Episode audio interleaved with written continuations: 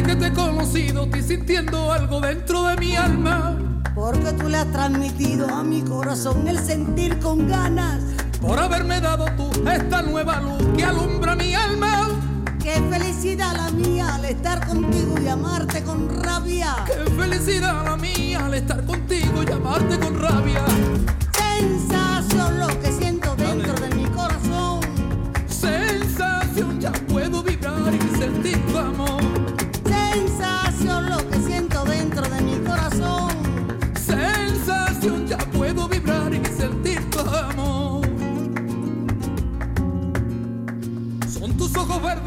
y mi amor navega, navega en la calma.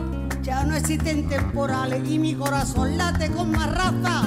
Por haberme dado tú esta nueva luz que alumbra mi alma. Qué felicidad la mía al estar contigo y amarte con rabia. Qué felicidad la mía al estar contigo Qué felicidad la mía, la de estar con ustedes, esa es por descontado, pero ese es el título también de la canción que estamos escuchando, eh, Poveda, Miguel Poveda y María Jiménez en esta canción. Eh, vamos a hablar de, de la felicidad. Para ti, David Hidalgo, ¿qué es la felicidad? Pues mira, para mí ser feliz es ser consciente del milagro que es vivir. Con eso, con que nos demos cuenta de eso, para mí ya es la felicidad. No miro más allá. Ser consciente del milagro de vivir. Esto es producto de una onda... Metafísico estás. Sí, sí, una pero, ha sido así, no lo había dicho nada. Es una de esas preguntas que me gusta Sí, hacerle sí, de improviso. muchas veces, no, yo soy feliz si mis hijas tal, si yo diera la vuelta al mundo, no ser feliz. No, lo has, eh, has quedado muy bien. está has lo muy bien. cotidiano. Has estado muy bien. Hoy Y- David me has dejado alucinada. Que, Por- que, que, que, que- que bien. Y- Suscribo lo que tú dices. Tú, Vale. que, te- tú que va- Ser tú- consciente. de- Y- sí. y- y para ti, ¿qué es la yo no- felicidad? yo no hablo tanto de la felicidad como del bienestar. Yo siempre espero, es decir, lo que siempre eh, pretendo es que a mi alrededor haya bienestar. Bienestar, Paz. más, sí, una, un- una- no quiero decir tranquilidad, porque eso suena como que no quiero aventura, sino eh, bienestar. Fíjate, para mí la felicidad es acercarme a un cierto grado de bienestar, de tranquilidad mental, ¿sabes? Sí. De no agobiarme con lo que no, no es importante. Para mí eso es lo Serenidad, sosiego, a la ¿no? felicidad. Hay sí. eh, múltiples definiciones de felicidad. ¿Tú no vas a dar Eh, la tuya, Jesús? No, para eso he invitado a Luis Gutiérrez eh, Roja. Eh, sí, eh, para eso he invitado Siempre a un, se escapa. A, a- a un, eh, no, pero daré la- lo que decía Gary Cooper, que decía eh, la felicidad es tener un- hacer una buena digestión y dormir por la noche. Hombre, eso es muy importante. Si no duermes por buena la digestión. noche, no se puede ser feliz. Y un poquito de picante también. si No, no, y hay gente materialista. Mi padre siempre decía que la felicidad era meterte el dine- eh, la mano en el bolsillo y sacar 20 euros. Bueno, el caso es que hemos invitado a Luis Gutiérrez Rojas, conocido, seguro y recordado de muchos oyentes, porque es un psiquiatra eh, pues eh, que se doctoró además cum laude en la Universidad de Granada, que realizó la especialidad de psiquiatría en el Complejo Hospitalario de Jaén, que ha trabajado también como psiquiatra en el Clínico San Cecilio, que es un grandísimo divulgador eh, de la de, bueno de todo lo que él cuenta y que ha escrito el libro La belleza de vivir. Todos los problemas tienen solución. La belleza de vivir. Luis Gutiérrez Rojas, buenos días. Muy buenos días, encantado de estar con todos vosotros. En Canal Sur siempre me siento en casa. Muchas gracias, bienvenido. En este libro se habla de la felicidad y por ahí empieza además con una cita eh, de Séneca mm, que dice que todos los hombres quieren vivir felices, pero al ir a descubrir lo que hace feliz la vida van a tientas. Y no es fácil conseguir la felicidad en la vida, ya que se aleja uno tanto más de ella cuanto más afanosamente la busque, si ha errado el camino.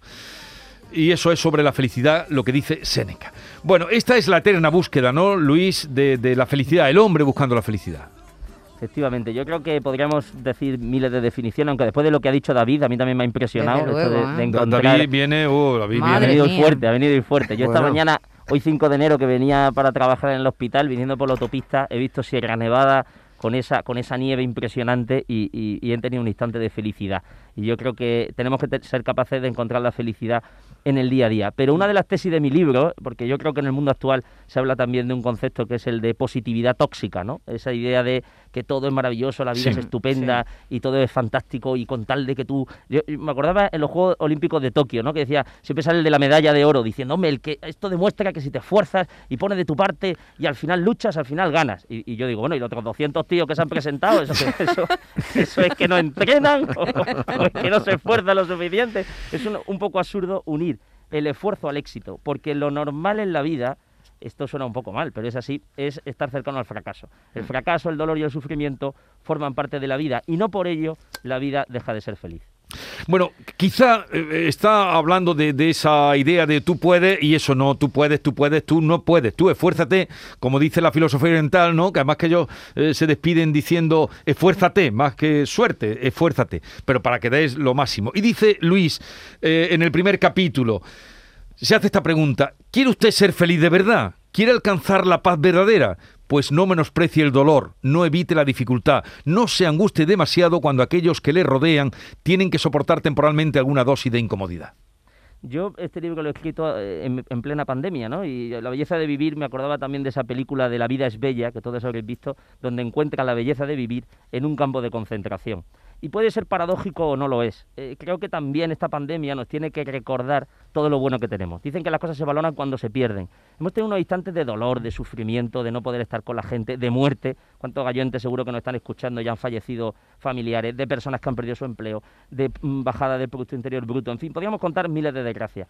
Y sin embargo, es posible que para muchas personas, desde luego, al menos para mí, esto haya servido para valorar mucho más las cosas. Yo, esta época de pandemia ha sido la época que más tiempo he estado en contacto con mis hijos, que más he podido estar mm, jugando con ellos, disfrutando de ellos y quizás leyendo y reflexionando acerca de lo que supone la vida. Y nos ha servido a lo mejor para parar. Y cuando uno para, reflexiona, piensa y a lo mejor se da cuenta de que ese dolor y ese sufrimiento, que es intrínseco al ser humano, si uno no lo desprecia tanto, curiosamente, le encuentra mucho más sentido a la vida.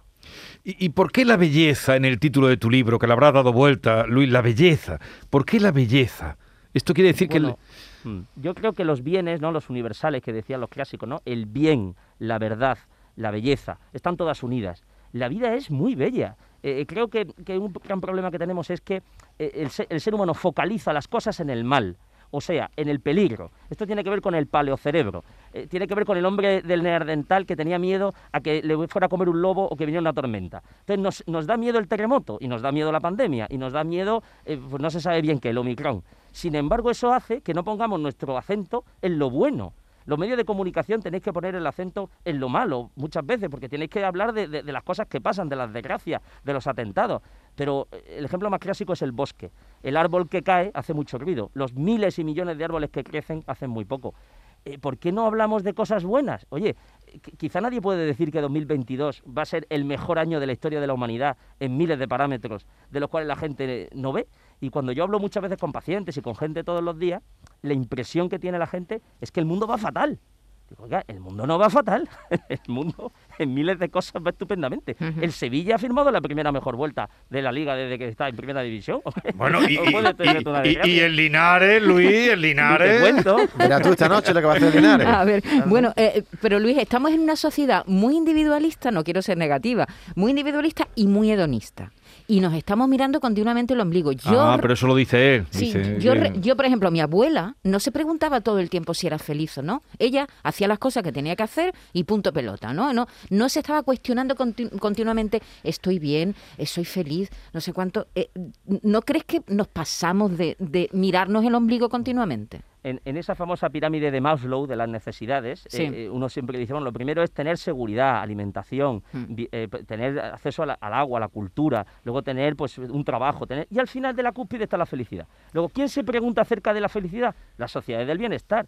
Si le preguntáramos a una persona eh, sufa- eh, subsahariana que está vendiendo pañuelos en la puerta de una iglesia y le dijéramos si es feliz, diría, bueno, pues no sé, hoy he vendido 20 euros y no me han detenido. Parece que la cosa va bien. Es decir, sus expectativas son diferentes. Las nuestras son que queremos además estar contentos y felices todos los instantes de nuestra vida. Eso es imposible. Aparte de que es aburridísimo. Eh, eh, no hay nada peor, lo vemos con los niños. Un niño que tiene de todo, que tiene Hmm. todas sus necesidades cubiertas, es el, el ser humano más más tirano, más eh, aburguesado, más, eh, eh, más egoísta del mundo, porque no es capaz de tolerar, lo que hoy dicen los psicólogos, la nula tolerancia a la frustración. Para poder tolerar las cosas malas, tenemos que palparlas, tenemos que captarlas. El ser humano está borracho de sí mismo porque quiere continuamente estar bien y Sí. eso hace que cuando aparece la más mínima dificultad, se viene abajo. Entonces, por eso, la clave para que un adulto sea feliz puede estar en la educación que recibimos de niños. Bueno, por supuesto, hacerse del Atlético de Madrid. Esto es fundamental, porque yo cuando me dice la gente, yo he sufrido mucho, digo, hombre, tú no habrás perdido dos Copas de Europa en el último minuto contra el Real Madrid. No me hables de sufrimiento porque estamos hablando de otra cosa. Es decir, eh, no hace falta flagelarse. La vida ya de per se tiene frustraciones. Lo que sí que tenemos que conseguir es que nuestros hijos, yo que tengo muchos niños, es que toquen el dolor. Es decir, que no tengan de todo, que sepan qué cosas que les faltan, que se ganen las cosas que sepan que la vida es complicada, difícil, que sean espabilados, como decimos en Andalucía. Sí. Mi niño es muy espabilado. ¿Cómo se hace espabilado? Baja tú, entérate tú, llama tú, esfuérzate tú. Si nosotros hacemos todo lo posible por quitarle todas las piedras del camino, al final tendrán pues una voluntad virgen, que es lo que pasa hoy en día. Gente que tiene serias dificultades para hacer lo que quiere porque no tiene libertad. Luis, por cierto, ¿cuántos niños tienes? Yo tengo seis niños, que son muy pocos, Sí. eh, eh, eh, y entonces imagínate lo que yo tengo esta noche mm, en, en- en la noche de Reyes Magos con mis niños, que es una cosa alucinante. El otro día, voy a contar una anécdota que la gente le reirá, este, veía a mi hijo escribiendo la carta a los Reyes Magos, y digo, pero Sí. oye, ya la escribiste hace una semana. Dice, no, no, papá, es que he cambiado de opinión. Y, digo, pero hombre, no me haga esto, por Dios. Dice, no te preocupes, papá, que son magos. Digo, veremos a ver lo que Oh, qué bueno. ¿Y qué, y qué edad tiene de ese niño que estaba Pues escribiendo la, la, carta? el- el- la mayor tiene 15 años, el pequeño tiene 3 años. Sí, sí. O sea que desde que no nos hemos visto, has hecho otro chiquillo. No he parado de reproducirme. Yo tengo una obligación moral porque mis genes no pueden quedarse en el tintero. O sea, yo tengo una obligación moral por reproducirme. Yo y mi santa esposa, que somos los dos tan guapos y tan buenos que tenemos que eh, eh, dar amor a, a la humanidad. Yo lo veo así. Oye, Luis, hoy, hoy Da- dar amor a la humanidad y pagar las pensiones Por de los supuesto, que, de los es que tenemos pocos hijos. Mira, el año pasado, os vais a reír, estuve en Ibiza eh, Sí. por, por una, por una invitación y fui con todos mis niños y se me acercó un hippie en la playa y me dice, ¿me puedo hacer una foto con los niños? Digo, hombre, por, por supuesto. Hagas una foto con una familia con niños. que ya no se ve, Eso ya no, se eso ya no se ve. Oye, Luis, hoy, eh, bueno, investigando sobre ti, ¿no? Porque sabemos mucho de ti, pero Maite y yo no sabíamos que tú habías estado en el Club de la Comedia. Eh, ¿Esto es cierto o es, o es una face news? Estuve en el Club de la Comedia en el año 2003, eh, eh, ganó la final Eva H. Esto ha sido una frustración que he tenido yo toda mi vida, porque yo me podía haber dedicado al mundo del espectáculo y ahora tengo que trabajar en la seguridad social. Pero sí, sí, es una, No, es pero- una realidad. Y, y el humor, a mí el humor me ha servido muchísimo para desdramatizar el drama diario, para darme cuenta de que muchas cosas se pueden intentar afrontar con un tono distendido, que no es para tanto, porque creo que lo hemos visto ahora en la pandemia, ¿no? Hay demasiadas cosas encima de la mesa que creo que no son para tanto y que las vemos de una forma profundamente angustiosa. Sí, ahí eh, precisamente en el primer capítulo habla de eso Luis Gutiérrez Rojas, que siempre es muy divertido en las charlas, es muy reclamado porque hace las charlas muy amenas, y hablas del humor como motor de cambio. Una manera sencilla de alcanzar la felicidad es reírse continuamente de uno mismo, cuentas tú.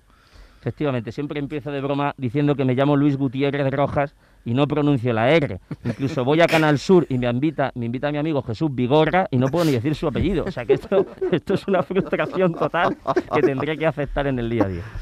Yo hace unos años, Luis, leí, leí un estudio que me dejó muy impresionado. A ver, unos psiquiatras siguieron eh, durante un periodo largo de vida a dos grupos de personas. No, no, perdón, a dos grupos de personas no. Le hicieron una pregunta a un grupo de personas, Sí. la misma pregunta. ¿Es usted feliz? Unos respondieron que sí y otros respondieron que no. Y al cabo de los años le volvieron a hacer la misma pregunta. Independientemente de lo que le hubiera deparado la vida, los mismos que dijeron de sí al prin- que sí al principio volvieron a decir que sí y los mismos que dijeron que no volvieron a decir que no. Es decir, que no- parece que ese, ese estado no depende tanto de lo que te pase en la vida, sino que emana de ti. ¿Eso es así? Hay una, hay una frase de- del emperador Marco Aurelio que dice, cuando algo te deprime, no es eso lo que te deprime, sino tu dictamen sobre eso. Y tiene que ver con lo que tú decías, no tiene que ver tanto con las cosas que nos pasan. Sí. Yo siempre pongo un ejemplo de broma. Yo trabajo en un hospital de la Seguridad Social en el cual estoy encantado y también trabajo en la universidad. Y a mi alrededor veo gente optimista y gente pesimista. Unos dicen, esto es el infierno, pagan fatal, Sí. estamos en la pandemia y esto es un desastre, este es el fin del mundo. Y otros dicen, es un trabajo fijo, me pagan estupendamente, puedo ayudar a la gente, hago feliz a los demás, curo la enfermedad. ¿Dónde está la verdad? Bueno, está en la percepción que tú tengas de tu día a día. El mundo y la realidad se transforma con palabras. Yo a los pacientes me dicen, doctor, estoy loco perdido. Digo, no, hombre, loco perdido no, porque te, te acabo de encontrar. Doctor, eh, me va a explotar la cabeza. Digo, no he visto ningún caso en todo mi año de experiencia que la cabeza explote, no explota nunca. Entonces, no hable usted así. Si usted no habla así, las cosas, la, la realidad, empezará a transformarse. Si uno tiene un discurso obsesivo, pesimista y dramático, curiosamente, su vida será dramática y pesimista. ¿Pero eso es genético o se aprende? Yo creo que hay una parte genética clarísima, hay Sí. una parte que tiene que ver con lo educacional, hay personas que han sufrido grandes traumas, pero fijaros, eh, eh, eh, incluso en esos grandes traumas hay personas que los afrontan de forma Sí. positiva y otros que no. Luego hay una, case- una parte genética, pero luego la gente puede cambiar. Hay mucha gente que dice, yo no puedo cambiar, soy así, yo soy así, como dice la canción, yo soy así, así seguiré, nunca cambiaré. Digo, pues acaba de cargar a todos los psicólogos. Digo yo, ¿para qué soy un psicólogo? Psicólogo va uno para cambiar, ¿no? O es cierto, debe gente que dice, con 50 años voy a cambiar, con 40 años voy a cambiar, con 30 años voy a cambiar. Digo, todavía viene uno de 5 años y me dice, doctor, con 5 años voy a cambiar. Digo, por supuesto. De hecho, hay gente que con la edad empeora. Luego, si usted puede cambiar a peor, ¿no podrá cambiar a mejor? ¿O esto es solo a peor? O sea, que creo que tiene que ver en, en- en poner el acento en cómo es uno y tener estrategia. Sí. De eso precisamente habla eh, este libro del que estamos hoy comentando, La belleza de vivir, cuando hablas de eres lo que piensas. Y ahí hay un capítulo que desarrolla eh, que somos lo que, lo que pensamos. Pero, a ver, un- eh, en los últimos semanas, meses, balance del año, se ha hablado mucho de la salud mental. Y tú la ejerces en, un hospital y además como profesor y, y además como, como conferenciante. Mm, ¿Tanto aumentado? eh, ¿La pandemia eh, ha incidido mucho en la salud mental? ¿Es así? ¿Cuál es tu percepción como, como profesional en ejercicio? Mm, Claro, ¿qué es lo que pasa? Eh, evidentemente, confinar a la gente ha sido muy bueno para frenar la expansión del virus. Y ha habido una época que ha sido precisa el confinamiento, sobre todo cuando no había vacuna. Y las autoridades han puesto ahí el acento, porque es que andaban los hospitales colapsados con cientos de muertos. Ha, habido, ha habido que hacer eso. ¿Qué pasa? Que el confinamiento es muy malo para la salud mental. Los seres humanos necesitamos tocarnos, vernos, abrazarnos. Eh, tú vas a la feria y entras en una caseta y no hay nadie, y dices, esto está muerto. Tú te metes en una caseta, está petada de gente allá que te metes, porque lo que queremos es estar con los demás. Entonces, ¿qué ha pasado? Que ese, es- ese distanciamiento de los tres metros, mucha gente vive sola. Mucha gente no ha tenido contacto humano. Eh, hay personas con problemas de adicción, hay personas con problemas de ansiedad, fobias. Fijaros todo lo que supone una persona fóbica o hipocondríaca, lo que ha supuesto la pandemia. O sea, es que hay gente que yo digo de broma, tú has, comido más lejía que naranja, porque has lavado la naranja con lejía. Entonces, todo eso que ha hecho, pues que hayan aumentado los casos de ansiedad, por desgracia, y ya tenemos los datos del año pasado, ha habido una- una- un aumento del suicidio consumado, y efectivamente, ¿qué tenemos que pensar? Oye, no, evidentemente ha- habrá que, cuidar el tema de la pandemia, pero hay que cuidar la salud mental. La salud mental, eh, si no hay salud, no hay si no hay salud mental, no hay salud. Y muchas personas que son proclives a estos cuadros han estado muy abandonadas. Oye Luis, ¿y, qué- cuánto tiene que ver la felicidad co- con, el amor y con el sexo? Bueno, eh, Yo sabía dedico- mucho, dedico- perdona Luis, mucho, Mucho ha mucho has tardado. en sacar el tema, David. Y creo que me va a contestar como yo pienso. a ver. No sé, vamos a ver. No, bueno, vamos a ver. eh, eh, vamos a hablar primero del amor y luego del sexo. Porque empecemos por el amor. Eh, me habéis puesto una canción que me ha encantado de María Jiménez, ¿no? Sí. Eh, Yo creo que, que- que nuestra sociedad humana actual se basa el, el amor muchas veces en, en un amor un poco mercenario, ¿no? Yo me doy, tú me das. Hoy pongo hoy la película, mañana la pones tú. Hoy pongo 5 euros, mañana lo pones tú. Hoy elijo no sé cuánto, mañana eliges tú. O sea, la misma y exacta cantidad de egoísmo. Pero el amor no es eso. Eh, voy a citar a una filósofa puertorriqueña muy conocida llamada Jennifer López, aunque su, su nombre de guerra es G. Lowe. Y G. Lowe dice, nunca había sentido algo tan grande y me vuelve loco tu lado salvaje. Pero, pum, pa, pum, pam, pum, pa, pum, pam, pum, el anillo pa' cuándo. O sea, que lo que yo quiero es compromiso. Pero lo dice Joaquín Sabina. Y morirme contigo si te matas, y matarme contigo si te, Si te mueres. muere. Porque el amor cuando no muere mata, porque amores que matan Nunca mueren. Lo que yo quiero es que dé la vida por mí. Claro, eso no está hoy en el, en el candelero. El candelero es aquí te pillo, aquí te mato, y de ahí pasamos a la sexualidad, una sexualidad que muchas veces es muy fría, es muy... Yo lo veo con la gente que me rodea, ¿no? Muchas veces que dice, no, tiene, no está asociado a una relación de amor verdadero. Incluso hay gente que tiene relaciones sexuales con todo el mundo, pero nadie le dice que, que le quiere. Eso al final deja el corazón herido. ¿Y dónde La- queda el poliamor? Que ahora está tan de bueno, moda. yo sinceramente no lo veo por ningún lado. No, cada, cada uno, cada uno que haga lo que quiera. Eh, eh, me acuerdo hace poco una persona que me hablaba del poliamor de una forma muy efusiva y tal, y a los seis meses le dije, ¿qué tal? Dice, no me hables, no me hables, ha acabado, ha acabado la cosa. Ha acabado. fatal". Tarifando. Pero si eso, mira, esto del poliamor es más antiguo, esto ya se hizo, eh, ya hubo como una hippie después de la revolución de- y, y la gente vivía allí. Los seres humanos queremos sentirnos amados y sin llegar a relaciones de dependencia, que es el otro peligro, es la otra parte de la balanza, queremos que nos quieran y, y cuando queremos que ese amor eh, sea verdadero y auténtico es entre dos personas, no es para siete. Eh, Ya con dos cuesta, pues imagínate repartiéndolo, vamos. Sí. Eh, y esto se ve en el día a día. Creo que hemos perdido mucho el sentido común que es, como se suele decir, el menos común de los sentidos.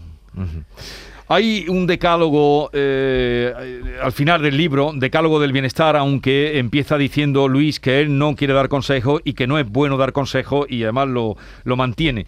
Y va dando el decálogo y, lo dice que, mm, bueno, mm, todo lo que apunta es interesante, pero dice muchas de las cosas que creemos no son verdad. Un poco tener criterio, abrir los ojos. Qué, eh, qué, qué importante es esto, cuando, ¿no? Cuando decía lo de los consejos pensaba, es decir, mi libro a lo mejor dice no das consejos y luego está lleno de consejos, pero para mí lo importante es que las personas se sientan identificadas. En el caso del libro con lo que con lo que con lo que escribo, es decir, las personas mejoran cuando caen en la cuenta. Yo le puedo decir a una persona que el tabaco es malísimo, pero cuando le da el infarto, dice macho, aquí. le te-". O yo le puedo decir a una persona que tiene mal carácter, pero cuando ve que, que todo el mundo se le aleja es cuando se lo hace mirar. Entonces, las personas tienen que tener una cierta introyección. Oye, ¿qué me pasa? ¿Por qué me pasa? Eh, En la consulta, en la psicoterapia, lo que intentamos es que el paciente se dé cuenta de las cosas y a partir de ahí empieza a introducir cambios. Hay una especie de mantra, de un montón de ideas eh, preconcebidas que, que uno se las ha tragado porque las ha escuchado. Pero tú piensas eso de verdad, tú crees eso de ti mismo, también sobre percepciones que la gente nos hace. Oiga, párese usted a pensar, ¿quién es usted y qué quiere? Eh, el- el- yo que tengo a los alumnos de sexto de medicina que están Hmm. dos semanas conmigo, siempre les pregunto, ¿tú qué quieres ser? ¿A qué te quieres dedicar en, en la medicina? ¿Cómo, cómo eres tuya y, y cuáles son tus puntos fuertes? Y me dice, pues nunca me lo había preguntado, digo, ya Pues- tienes 24 años, ya tienes tiempo de. Esas son las preguntas más importantes. El- el que sepas más o menos pediatría o psiquiatría te va a aportar bastante menos que esas preguntas fundamentales. Hablabas tú del sexo, el amor, mezclándolo todo como siempre, David, Sí. porque, porque espero que ya te haya quedado claro. Y, y- y el amor lo pondera mucho Luis, eh, y en eso, en ese decálogo de- del bienestar, hablas del amor y dices, el amor es el único remedio. Amor, amor, amor. Amor, amor, amor. eh, pienso que en este mundo neurótico, de queja continua y constante, hay que ver lo que me ha pasado, porque me han dicho, porque no me han dicho, porque mi jefe, porque no me apoyan, porque no me valoran, porque me han criticado, porque me... ha-". La gente dice, bueno, ¿por qué no piensas un poco en los demás? La mejor manera de salir de nuestra neurosis es preocuparnos de la gente que nos rodea. Mira, yo trabajo en un hospital. ¿Qué es lo que más satisfacción me ha podido dar esta Navidad? Pues los regalos de los pacientes. Cuando te dan su bote de aceite y dicen, esto este aceite para usted, para que se tome usted unas tostas buenas. Eso independiente de lo que a mí me paguen. Porque es la satisfacción de haber podido mejorar algo la vida de otro. Y eso también es amor. Y por supuesto la satisfacción de mis hijos, que es el amor más eh, eh, auténtico que hay, porque tú das mucho y no vas a recibir nada a cambio. Como mucho, a lo mejor me buscará una residencia buena cuando sea mayor. Y esa es la realidad. Y entonces uno acepta que el darse eh, eh, eh, siempre da más que lo que recibe. Lo dice todo el mundo, el que trabaja con el banco de alimentos. Sí. El que sí, se va con una oreja. Todo el mundo lo dice. Yo he descubierto que por mucho que haya dado he recibido mucho más. Todo lo tenemos claro, pero luego, ¿qué es lo importante? El Black Friday, el comprarse el último iPhone y el estar obsesionado porque no tengo, no se sabe bien qué coche. Eh, eh, El, el consumo, el hedonismo, el capitalismo, que nos genera continuos deseos. Deseos, por cierto, que cuando uno cumple, se da cuenta de que no es para tanto. Eh, Me estarán escuchando muchos madridistas que tienen 13 Copas de Europa, pero tampoco es para tanto, porque al final, como dicen los gitanos, los gitanos son personas inteligentísimas. Sí. Y dicen, hay una maldición gitana que dice, ojalá que se cumplan tus sueños. Sí, eso... Y es Eso muy es inteligente. Mm. Yo quiero ser catedrático. Si lo consigo, estupendo. Y si no lo consigo, ¿qué pasa? ¿Estaré frustrado? La cátedra no me va a dar ningún tipo de amor. Me darán amor mis hijos, me darán amor mi mujer, mis padres, mi familia, mis pacientes, mis amigos. Eh, tengamos en cuenta eso, porque cuando uno pone eso encima de la mesa, los dramas diarios o el no conseguir determinados éxitos no tiene tanta importancia. Bueno, después del amor, si dices que es la eh, primera, lo más importante, ¿qué situarías, Luis?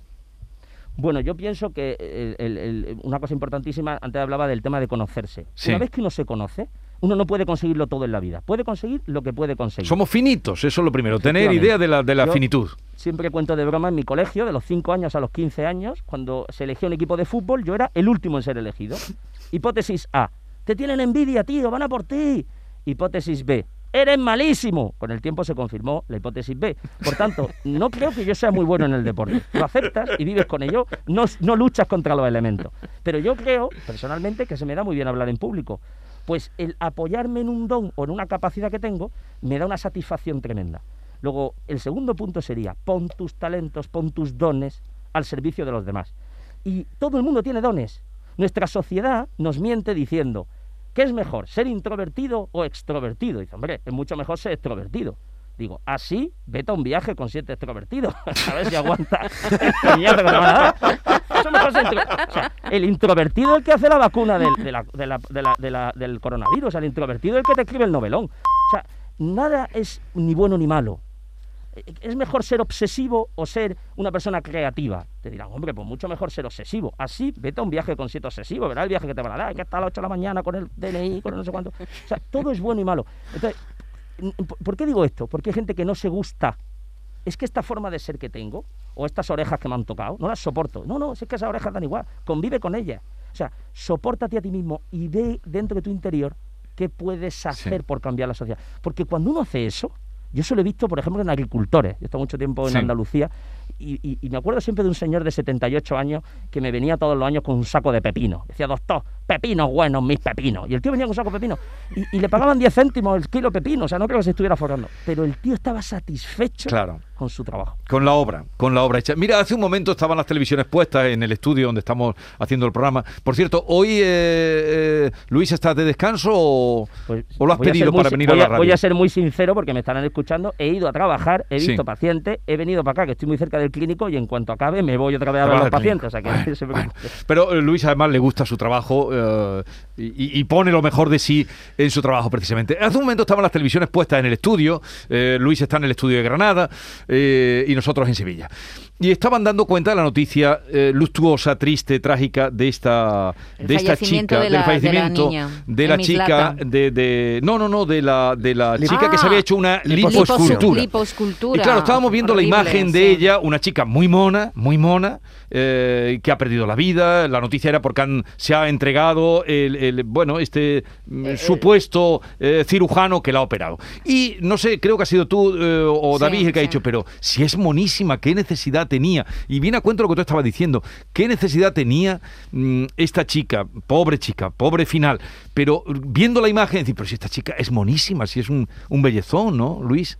Bueno, yo creo que tiene que ver con que en el mundo de la imagen, en el que vivimos todos imbuidos, en, en las redes sociales, uno es lo que los demás le dicen que es. O sea, es un tema muy filosófico. ¿Cómo me ven los demás? ¿Me ven guapo? ¿Me ven feo? No me gusto. No me gusto porque los demás no les gusto. O yo pienso que no les gusto.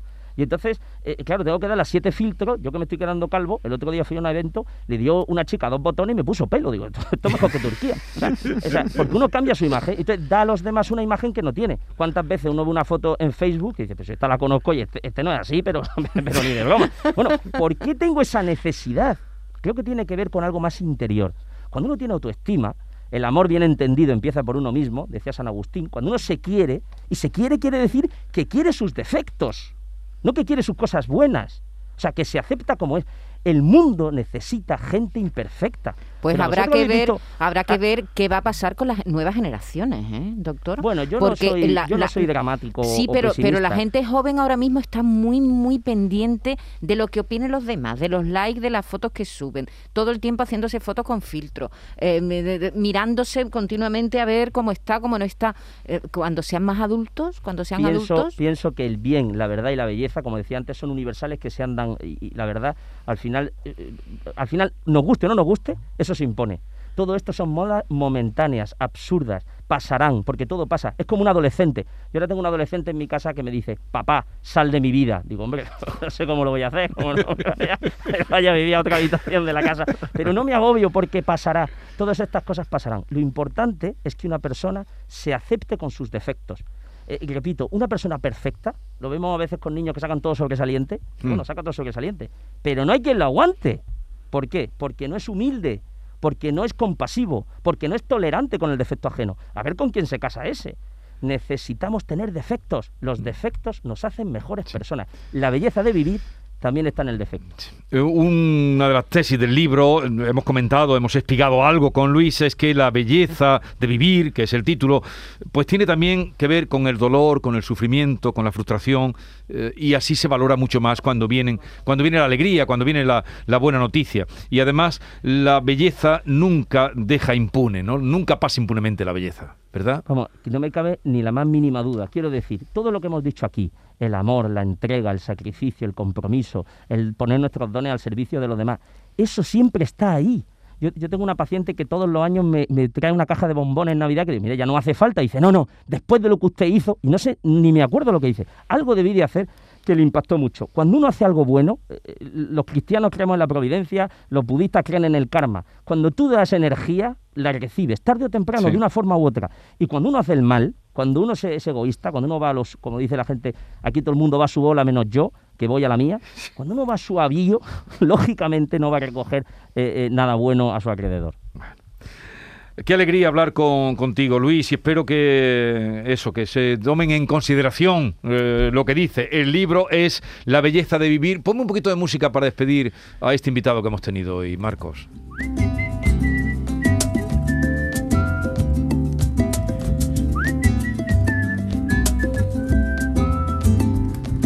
La gente se preocupa en demasía. Aquí y al otro lado de la esfera. Más por la imagen que por la poesía. Más por el cuerpo que por la cesera. Todos queremos ser guapos y guapas. Llegar fresco al final de la escalera. El que encuentra defectos se los tapa con la mentirijilla por bandera. Eh, pues ya saben que, eh, que no, deben tapar sus defectos, sino querernos por nuestros defectos.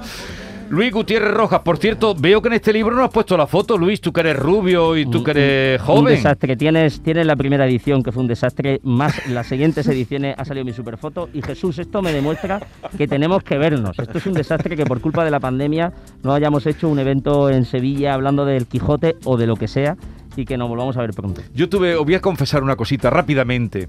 Eh, bueno, lo, conocía, pero no lo tenía olvidado. Pero Luis Gutiérrez Rojas vino al programa del Público Lee.